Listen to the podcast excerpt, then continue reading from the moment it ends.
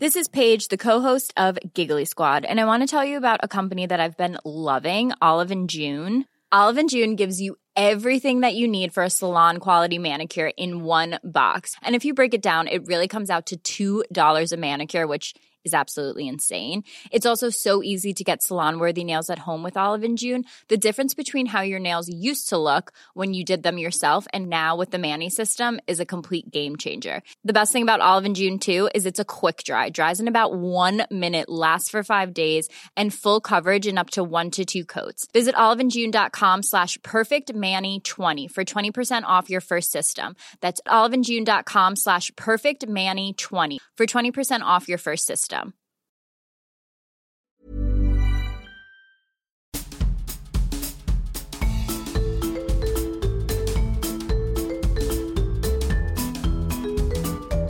Vous écoutez le podcast de So Planet.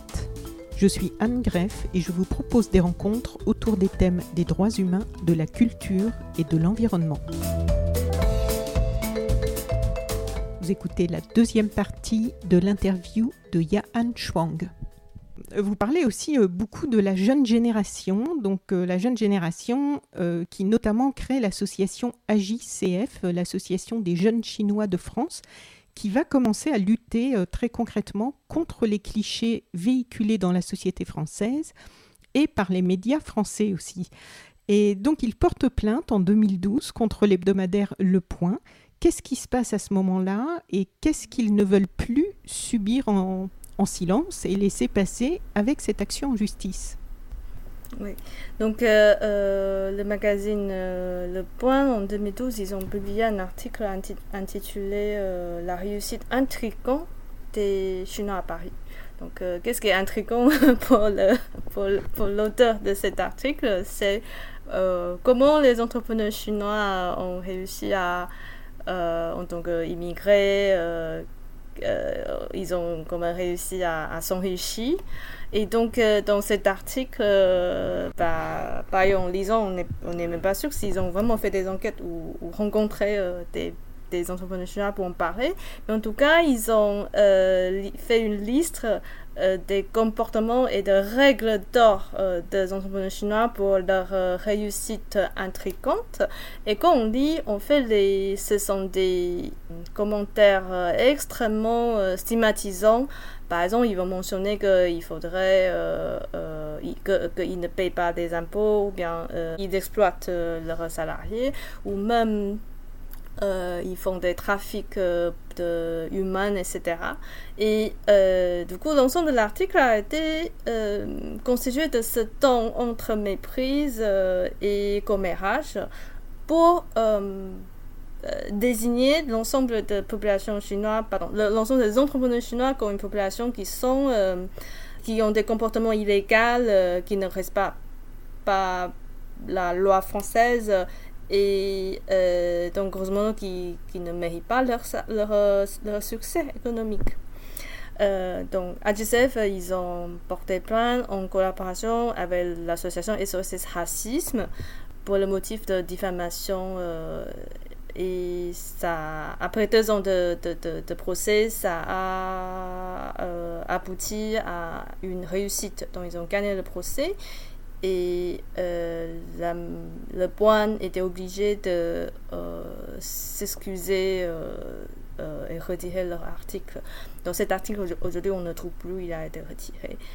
Et je pense que ce qui est intéressant ici, c'est que on voit à quel point, en fait, l'image des, entrepreneurs immigrés qui ont des comportements illégaux qui viole la loi française. Du coup, toutes ces accusations deviennent donc une, le matériau brut de stigmatisation qui participe donc aujourd'hui dans euh, tous les stéréotypes et clichés euh, liés aux, personnes chinoises. Et pour les membres de la l'ADCF, c'était donc l'enjeu de porter ce plan, c'est aussi de euh, réveiller la conscience sur les autres stéréotypes et des, clichés concernant euh, les populations chinoises. Alors il faut dire qu'à lire tous les clichés que vous citez et tout ce qu'ils doivent endurer dans leur vie quotidienne, par exemple les filles qui se font appeler sushi ou ni hao dans la rue, ça a l'air tellement fréquent, tellement courant, on comprend en fait qu'ils en aient euh, assez. Et il y a aussi le fait qu'on leur demande souvent, vous expliquez ça, de se justifier chaque fois que la Chine est critiquée, que ce soit au moment des Jeux olympiques de 2008 ou pour le Tibet, comme s'ils étaient responsables, alors que souvent ils ne sont même pas nés en Chine et, euh, et, quelquefois qui n'y sont jamais allés, et sans parler des enfants adoptés qui, eux, n'ont même pas grandi dans la culture chinoise à la maison, et qui, parce qu'ils ont un physique euh, asiatique, sont aussi assimilés à, tout ça et subissent euh, tous ces préjugés. Et on voit que, comme souvent avec le racisme, c'est la grande valse des amalgames. Vous faites d'ailleurs le parallèle avec les enfants d'immigrés originaires d'un pays musulman qui, eux, sont régulièrement confrontés euh, au discours sur l'antiterrorisme. Et vous dites, page 135, plus question qu'ils continuent à se laisser enfermer dans une stigmatisation qui les fait autres que ce qu'ils sont. Ce travail d'affirmation de cette euh, nouvelle génération, il est nécessaire, il est important pour eux, mais aussi pour rectifier tous ces préjugés. Est-ce que c'est juste une minorité aujourd'hui dans la jeune génération qui prend conscience et qui se bat pour ça Ou est-ce que c'est un mouvement qui gagne vraiment de l'ampleur? Oui, euh, oui, c'est pas facile à mesurer l'ampleur parce qu'effectivement, j'avais surtout rencontré des personnes les plus conscientisées. Et c'est vrai que ça, ça pourrait être un processus très très long pour euh, pour prendre conscience euh, pourquoi c'est injuste de nous appeler comme ça. Et c'est ça le, la définition du racisme aussi, parce que la définition du racisme, c'est on assigne une identité, une image collective pour un individu, du coup on l'associe automatiquement à toutes les caractéristiques euh, qu'on peut associer avec ces populations. Et alors que c'est un pouvoir souvent venant de la population majoritaire. Mais le problème, c'est que effectivement, le, le fait de ne pas se rend compte de cette euh, position dominée quand on, était euh, petit ou quand on est dans, un environnement qui n'a pas pris conscience de ça, du coup, euh, ça pourrait empêcher la prise de conscience.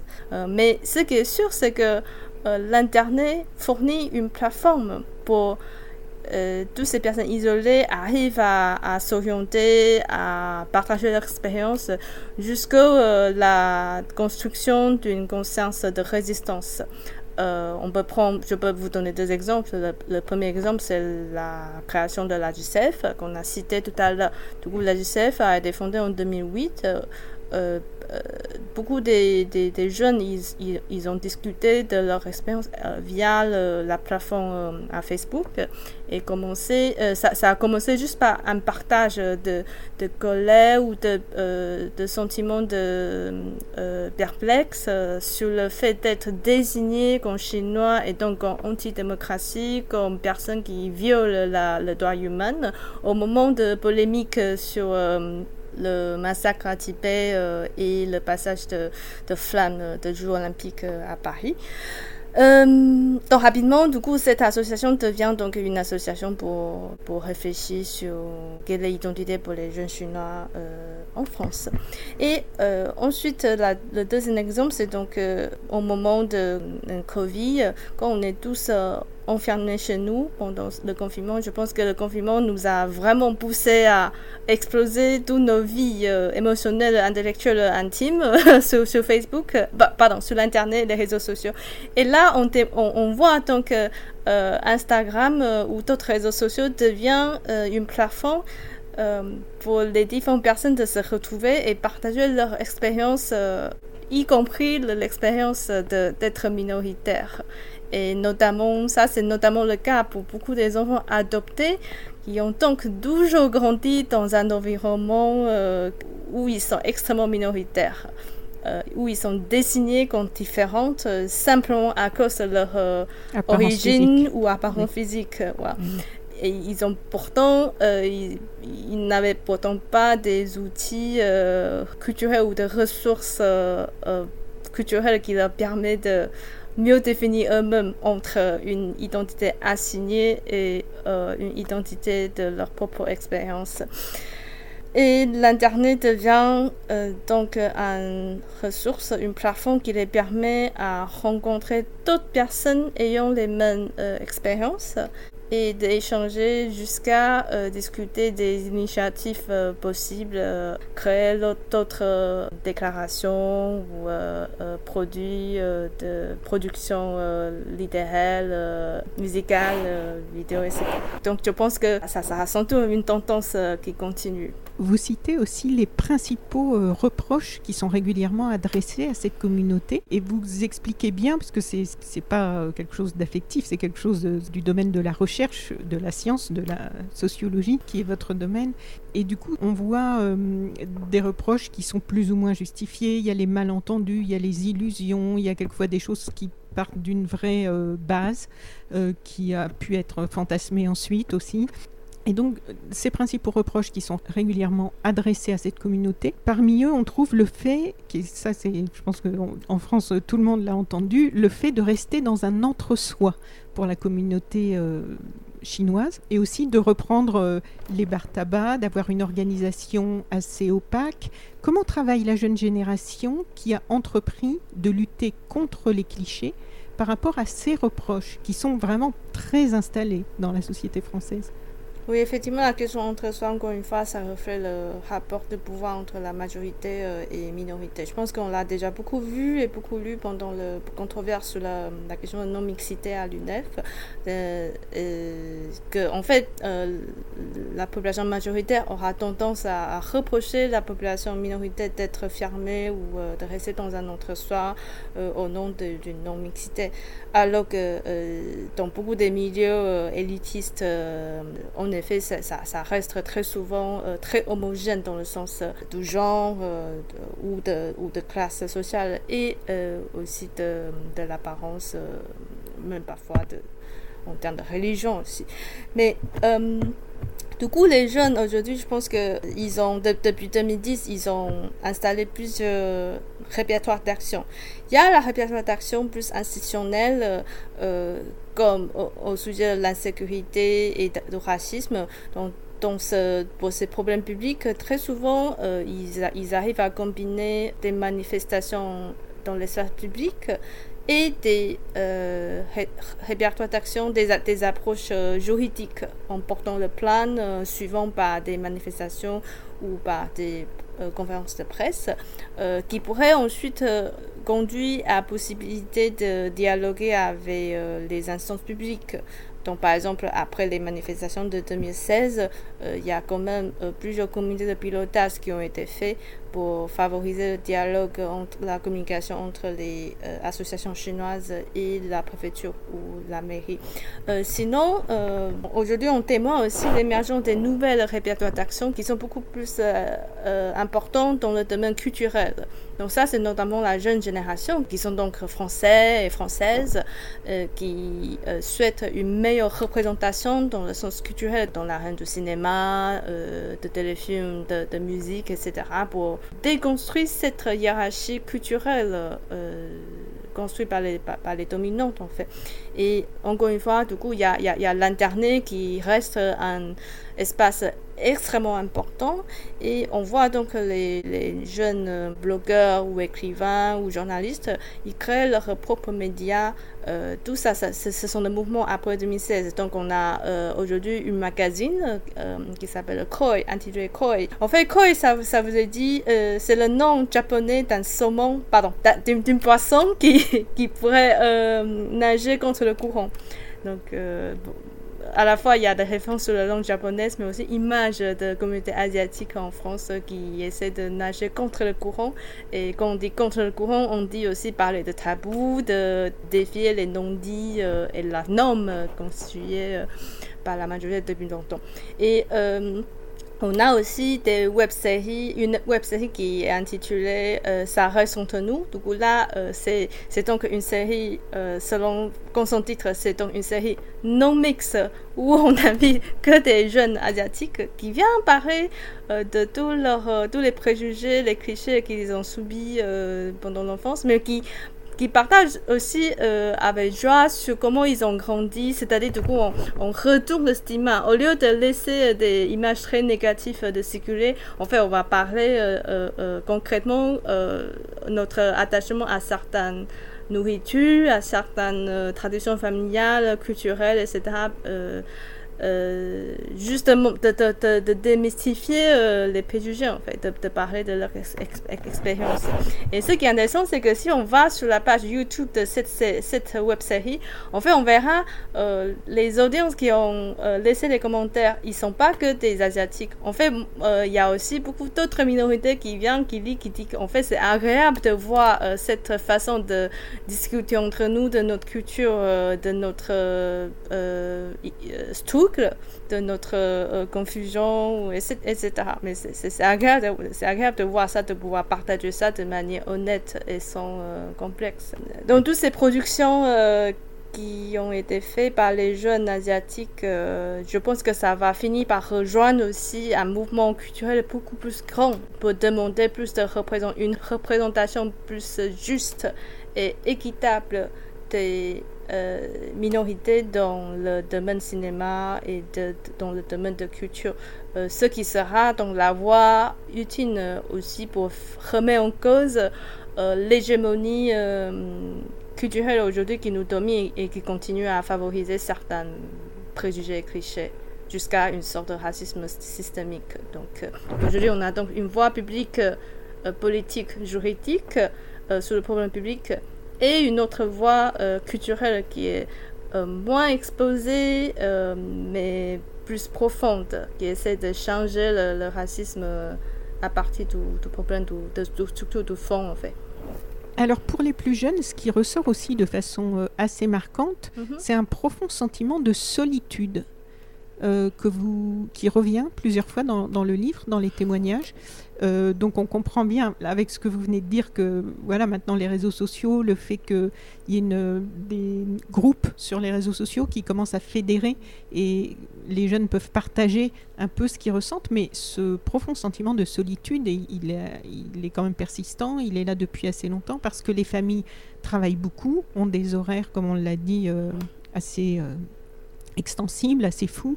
Et Aujourd'hui, euh, ce sentiment de solitude, est-ce qu'il est, euh, de tous ces témoignages de ces jeunes, est-ce qu'il est dû essentiellement à un manque de présence du reste de la famille? C'est un isolement euh, Ou est-ce que c'est cette difficulté à, échanger avec le reste de la société française?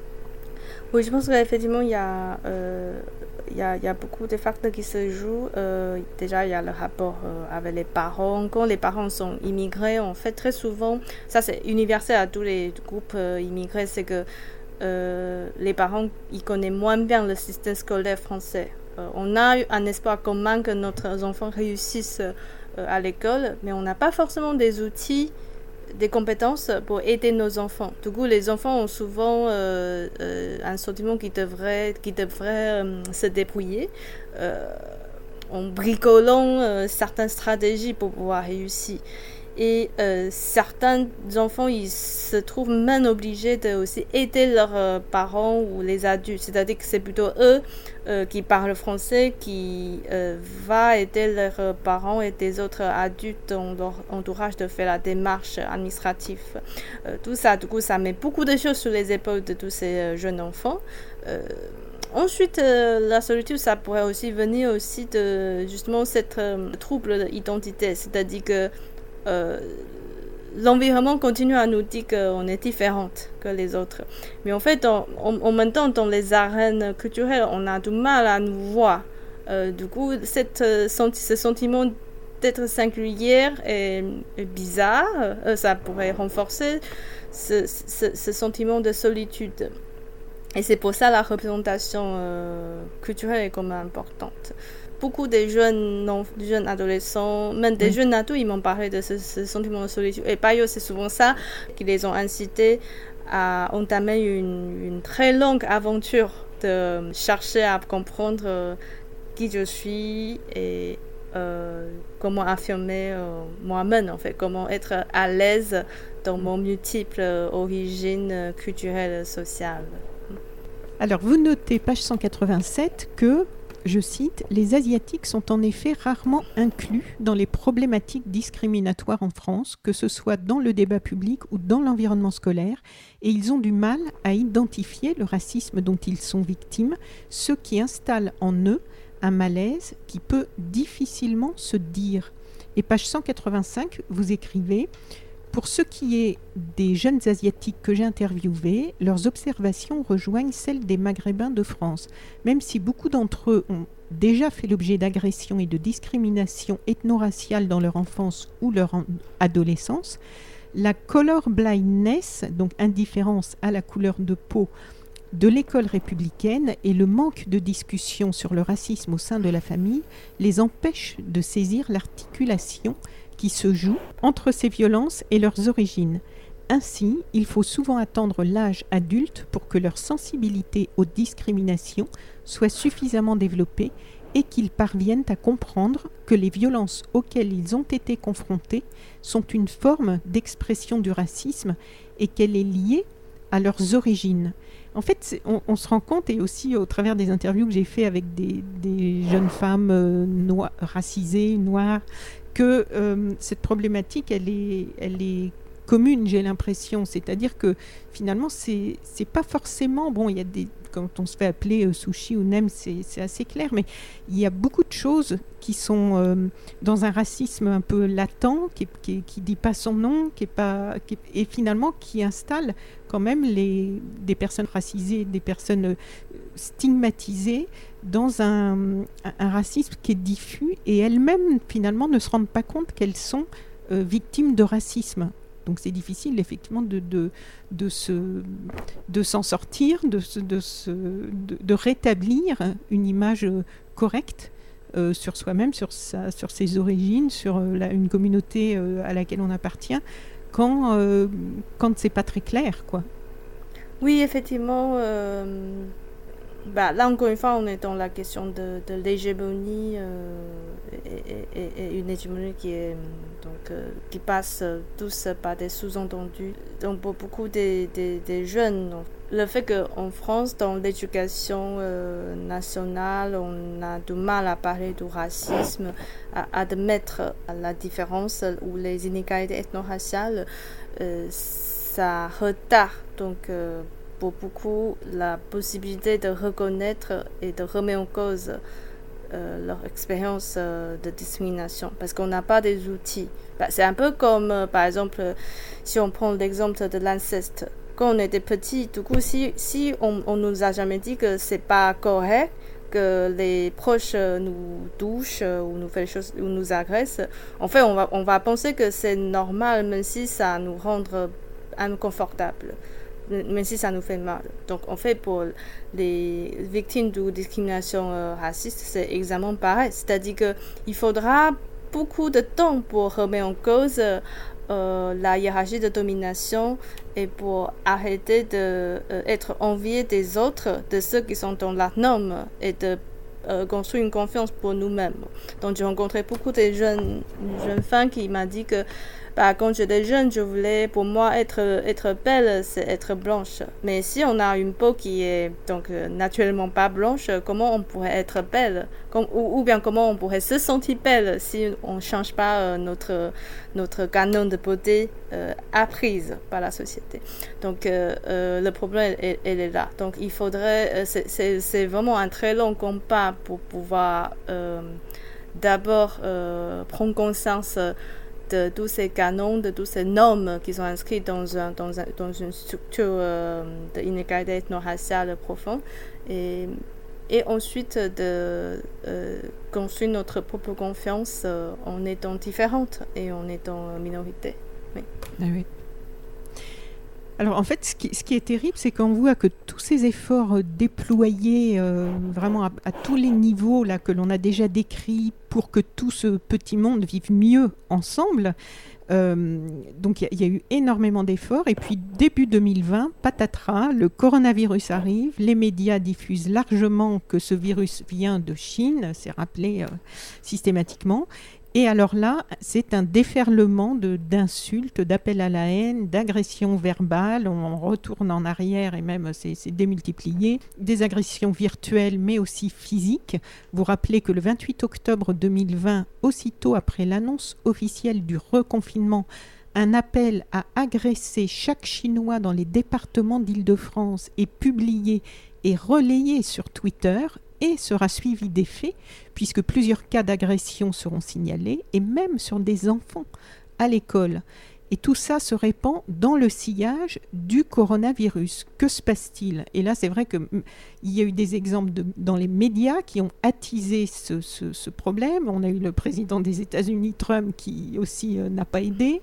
Euh, qu'est-ce qui se passe que, d'un seul coup, euh, tout se, se désinhibe et qu'on reparte en arrière? Et ça semble balayer tous les efforts qui ont été faits oui, effectivement, on a, on a parlé au début de l'entretien euh, que, euh, en fait, les origines du racisme asiatique, elles sont multiples. Donc, il y a à la fois euh, des stigmatisations, des clichés très récents, comme tout ce qui est attaché aux entrepreneurs chinois.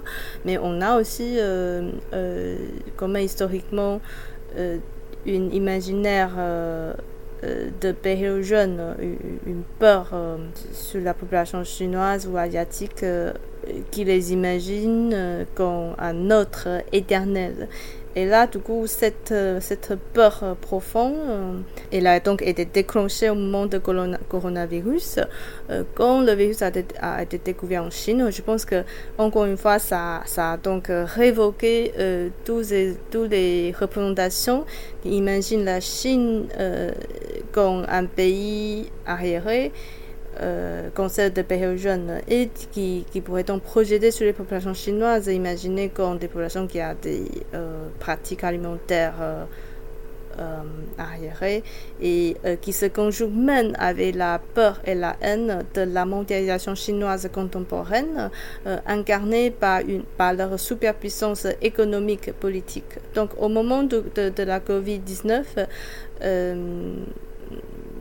tous les, avis, euh, tous les, sentiments d'une Chine indésirable se projettent sur les populations perçues comme chinoises. Ce qui explique euh, euh, l'appel à la haine, l'appel à l'agression, ce qui explique aussi des propos extrêmement réducteurs de Donald Trump qui insistait à appeler le coronavirus le virus chinois. Donc, euh, on voit très bien, on, voit bien les origines géopolitiques euh, euh, derrière la, la, généralisation d'un racisme anti-chinois aujourd'hui. Et donc vous expliquez que hum, cette nouvelle étape de racisme agressif et désinhibé va faire surgir une nouvelle vague de prise de parole et d'initiatives de personnes d'origine asiatique, et vous en avez parlé déjà un petit peu, euh, au travers de comptes Instagram, de podcasts, de graffitis, de groupes de parole de rencontres aussi dans le monde réel entre les confinements. Il y a aussi un appel lancé par de jeunes Asiatiques au nom des Asiatiques antiracistes un collectif qui appelle à la convergence des luttes antiracistes avec les autres minorités. On a l'impression qu'il y a un versant positif aussi qui sort finalement de, tout ça et que ça, ça renforce la détermination de la jeune génération euh, à, ne pas se laisser enfermer, euh, bah, dans, voilà, à, aller plus loin dans euh, tout ce qui a été entrepris pour déstigmatiser, pour ne pas c'est ça, a, en fait ces nouvelles étapes un peu difficiles euh, où on a eu l'impression de repartir en arrière, elles ont stimulé en fait des nouvelles initiatives euh, pour euh, ne plus laisser passer ces stigmatisations. Oui, je pense que ce qui est intéressant avec, avec ces nouvelles, nouvelles approches de, de militantisme, c'est qu'aujourd'hui, en fait, les, les approches antiracistes parmi les Asiatiques elles deviennent devient pluriel, euh, aussi pluriel comme euh, la, la composition, euh, la diversité des populations asiatiques. Parce qu'en fait, asiatique, en soi, c'est aussi, l'Asie, en soi, c'est aussi une, un concept qui est géographiquement difficile à définir. En fait, c'est extrêmement pluriel, extrêmement riche. Il y a plus. Et, très vaste. Il y a presque 50 pays, dont ce qui est désigné comme asiatique mm. par les, les, pays européens. Et alors qu'en fait, on, on trouve, on, peut vraiment n'a rien à voir entre quelqu'un qui a grandi dans la Sibérie et d'autres jeunes qui sont nés à Thaïlande ou Bangladesh. Bangladesh. Donc, je pense que le, si avant coronavirus, la question du racisme anti-asiatique, elle, était, elle a été un peu dominée par la question des agressions, même si les jeunes déjà commencent à réfléchir, sur euh, les stéréotypes, essayer de déconstruire tous les stéréotypes et clichés racisés. Mais là, au moment du coronavirus, du coup, ça a motivé d'autres personnes qui sont asiatiques, c'est-à-dire qu'ils ont pas forcément une identité très forte donc asiatique avant le coronavirus, mais ils ont été désignés, euh, étiquetés comme asiatiques à cause de regard l'extérieur. Et là, à ce moment, du coup, pour eux, euh, ils ont rejoint donc la lutte antiraciste avec leur propre réflexion et certains avaient leur bagage militant euh, déjà préexistant dans le mouvement de, dans le mouvement pour la, le droit de LGBT ou dans le mouvement féministe ou dans le, le mouvement antifasciste.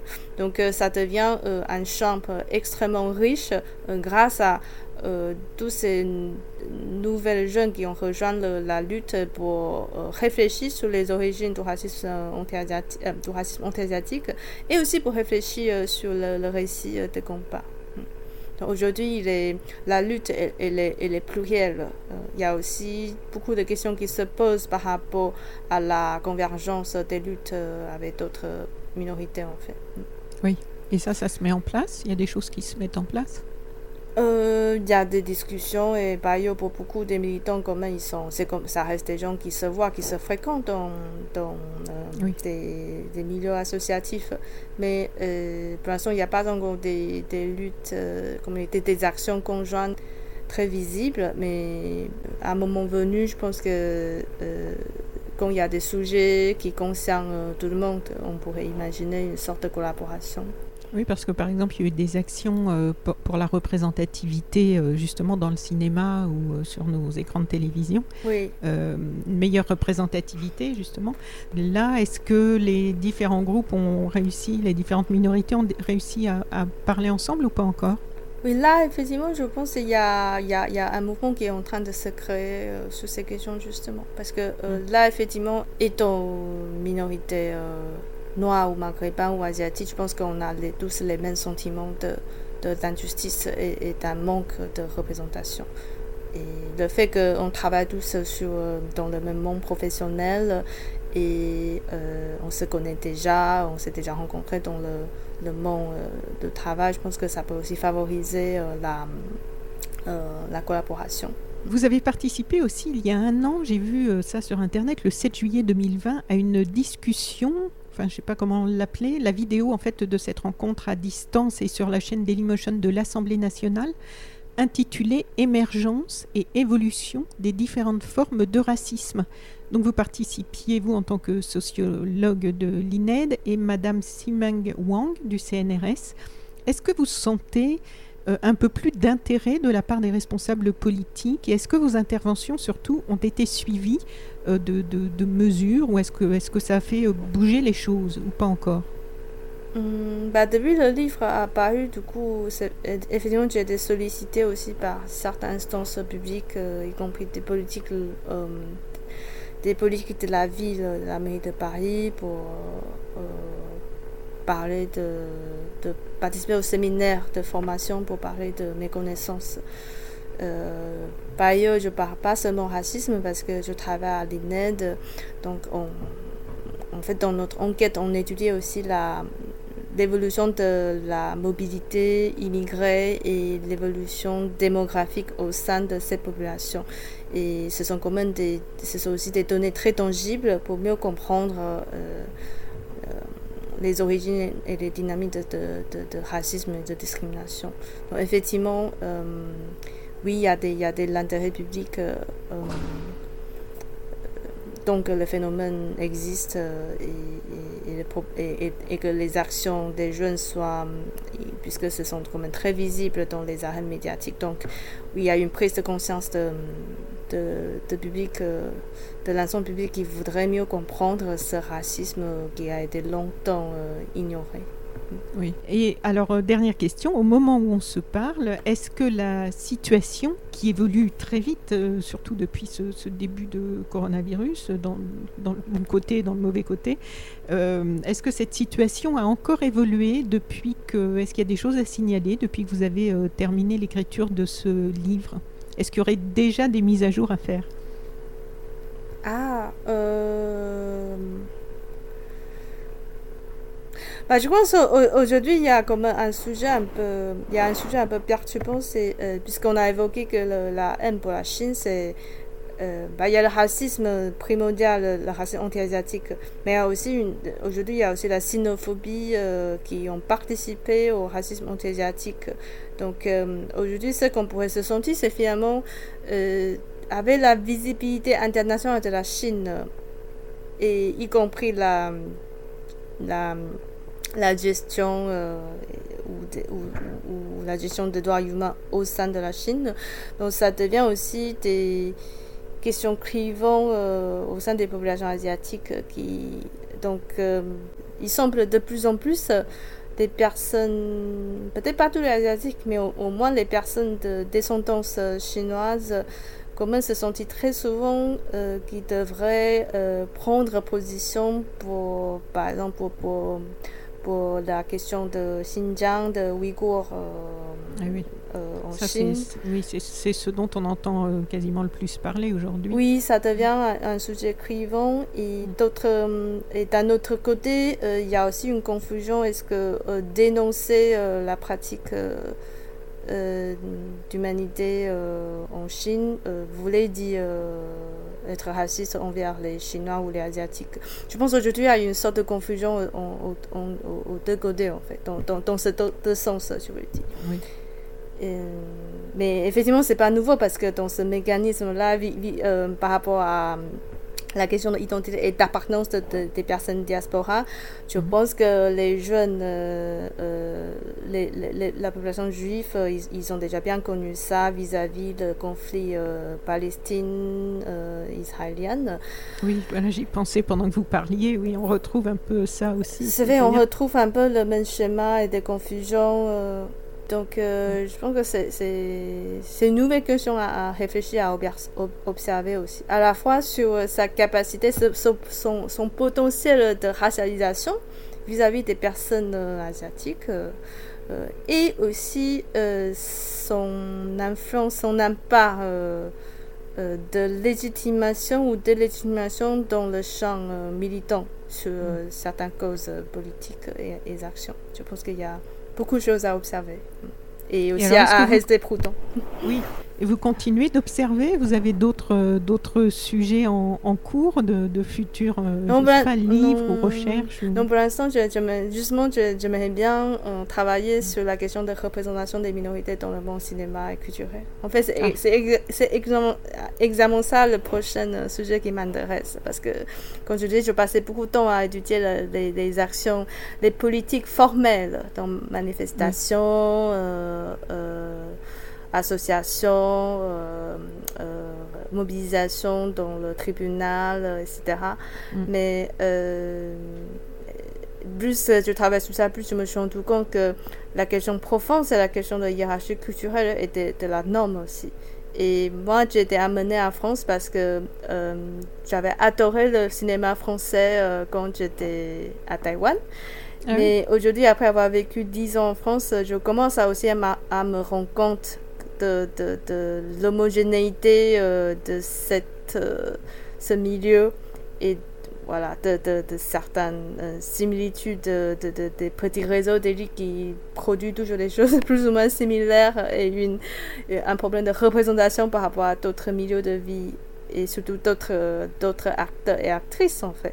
Donc, euh, d'autres façons de raconter des histoires, d'autres façons de voir, euh, de, de, présenter la société française.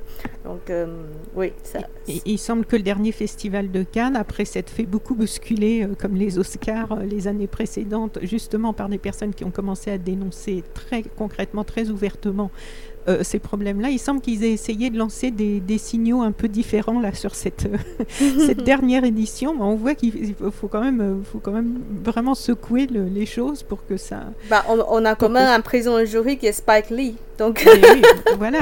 C'est déjà un bon départ voilà, et euh, puis, euh, oui, et puis, et puis euh, on voit que, bon, quand même, on, sent que, on sent que ça ça ne bouge pas si on ne secoue pas les choses, mais en les secouant, ça commence à bouger, et puis la, la des, nouvelles générations arrivent aussi qui sont euh, assez conscientes, assez mobilisées, qui euh, grandissent avec les réseaux sociaux, qui savent euh, aussi se mettre en réseau au niveau de l'information. Il y a du bon et du mauvais évidemment dans tout ça, mais je trouve que le bon côté, c'est aussi voilà, de partager des bonnes informations qui permettent de s'éduquer, de plus réfléchir de comprendre aussi, puisque comme vous le disiez, le, racisme, c'est aussi quelque chose de complexe, et que l'on soit dans ceux qui peuvent perpétrer le racisme ou, dans ceux qui le subissent, bah, je trouve que c'est intéressant d'essayer de, comprendre déjà les deux côtés, et puis de remettre en question euh, ce dans quoi on a grandi. Moi, je sais que dans j'avais fait une interview de Nell Irving Painter, qui est une grande historienne américaine, qui a fait un livre qui s'appelle L'histoire des Blancs, où en fait elle, elle, repart plusieurs siècles en arrière sur la construction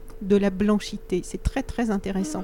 Et tous les mouvements euh, littéraires, artistiques qui ont pu contribuer à ce que cette couleur devienne euh, une référence euh, au point que les personnes qui ne sont pas de cette couleur, comme vous le disiez, et quelles que soient les autres couleurs, malheureusement, toute la gamme immense d'autres couleurs que, que le blanc, euh, tout ce que ça peut créer de, choses terribles au niveau estime de soi, au niveau santé, puisque après il y a tous les, toutes les questions pour euh, correspondre à un modèle, au niveau de s'éclaircir la peau, au niveau d'avoir les cheveux de, tel ou tel, pour correspondre à ces modèles-là, ça, ça, fait des dégâts en fait dans, le monde entier, quoi. Toutes ces maintenant cette histoire de représentation, euh, d'hégémonie, comme vous disiez, donc. Donc c'est pour ça que je vous remercie d'avoir accepté de longuement euh, discuter de ce livre. Je vous remercie aussi de l'avoir écrit et d'avoir fait euh, tout ce travail qui vraiment que je recommande à tout le monde de lire et, surtout euh, dans les domaines de politique, de l'éducation parce que c'est très important que l'on prenne plus conscience euh, vraiment dans, nos systèmes éducatifs, euh, qu'il y a des choses à faire bouger et à comprendre. Donc votre livre s'appelle Une minorité modèle, point d'interrogation, Chinois de France et racisme anti-asiatique. C'était publié aux éditions euh, La Découverte. Et pour celles et ceux qui nous écoutent, si vous êtes sur le site internet de SoSuite Planète, dans le texte du podcast, vous trouverez les liens euh, pour aller, euh, pour pouvoir euh, directement commander ce livre, l'acheter sur le site de Librairie Indépendante. Et aussi, sur le, si vous êtes sur une application de podcast, comme d'habitude, dans le descriptif du texte de cet épisode, vous pourrez trouver un lien aussi pour aller acquérir de suite ce formidable livre. Merci beaucoup, Yann An Strong. Je vais essayer de bien prononcer. Merci beaucoup. Merci pour cette interview stimulante. Merci. Merci à vous et j'espère qu'on aura l'occasion de se retrouver euh, ultérieurement pour parler de, des nouvelles avancées, surtout de vos nouvelles recherches qui, euh, je pense, vont être passionnantes sur ce que vous nous avez dit. Oui, il faut encore des années là, mais oui, j'aimerais bien. J'espère que ça pourra, ça pourra être euh, un autre combat intéressant qui me donnera plein de choses à raconter c'est sûr. Oui. en, attendant d'avoir ce, nouvel épisode de, vos recherches, puisque vous dites que ça va être assez long, est-ce que hum, on peut vous suivre sur certains réseaux sociaux pour voir ce euh, que vous partagez ou pour Non, je suis pas très. Bah, là, il y a une page. J'ai fait une page Facebook euh, pour le livre. Mais sinon, je suis pas très. Voilà, je suis pas quelqu'un qui écrit toutes mes réflexions et de, oui, Et de non, mais jour sur Instagram. c'est quelquefois pour transmettre euh, des informations, des choses. Oui, euh, bah, il faut que je réactive mon, aussi mon, ma page personnelle. J'ai une page personnelle, mais plus, euh, plus chercheuse, c'est-à-dire je mets des publications. mais oui, je, sinon, je suis pas très active sur les réseaux. ok. Yahan Chuang, merci vraiment encore et euh, très bonne continuation. Je vous souhaite, j'étais ravie de vous accueillir sur Sous Suite Planète et euh, vraiment j'espère que vous allez euh, continuer ce travail de fond que vous faites qui, nous permet de, de, mieux comprendre et de mieux vivre ensemble en fait au final. Merci. Merci beaucoup. Au revoir. Merci. Au revoir. Chères auditrices, chers auditeurs, si vous avez apprécié ce podcast de So Sweet Planet, N'oubliez pas de lui mettre un avis favorable sur votre application de podcast, par exemple 5 étoiles sur Apple Podcast, et de rédiger un avis sympathique. Cela me fera plaisir. Pour plus d'informations sur les droits humains, l'environnement et la culture, vous pouvez suivre la page So Sweet Planet sur Facebook. Enfin, n'oubliez pas de vous abonner gratuitement, soit à la newsletter sur le site sosweetplanet.com soit au podcast sur votre application de podcast pour être informé des prochains podcasts de So Suite Planète mis en ligne. À bientôt.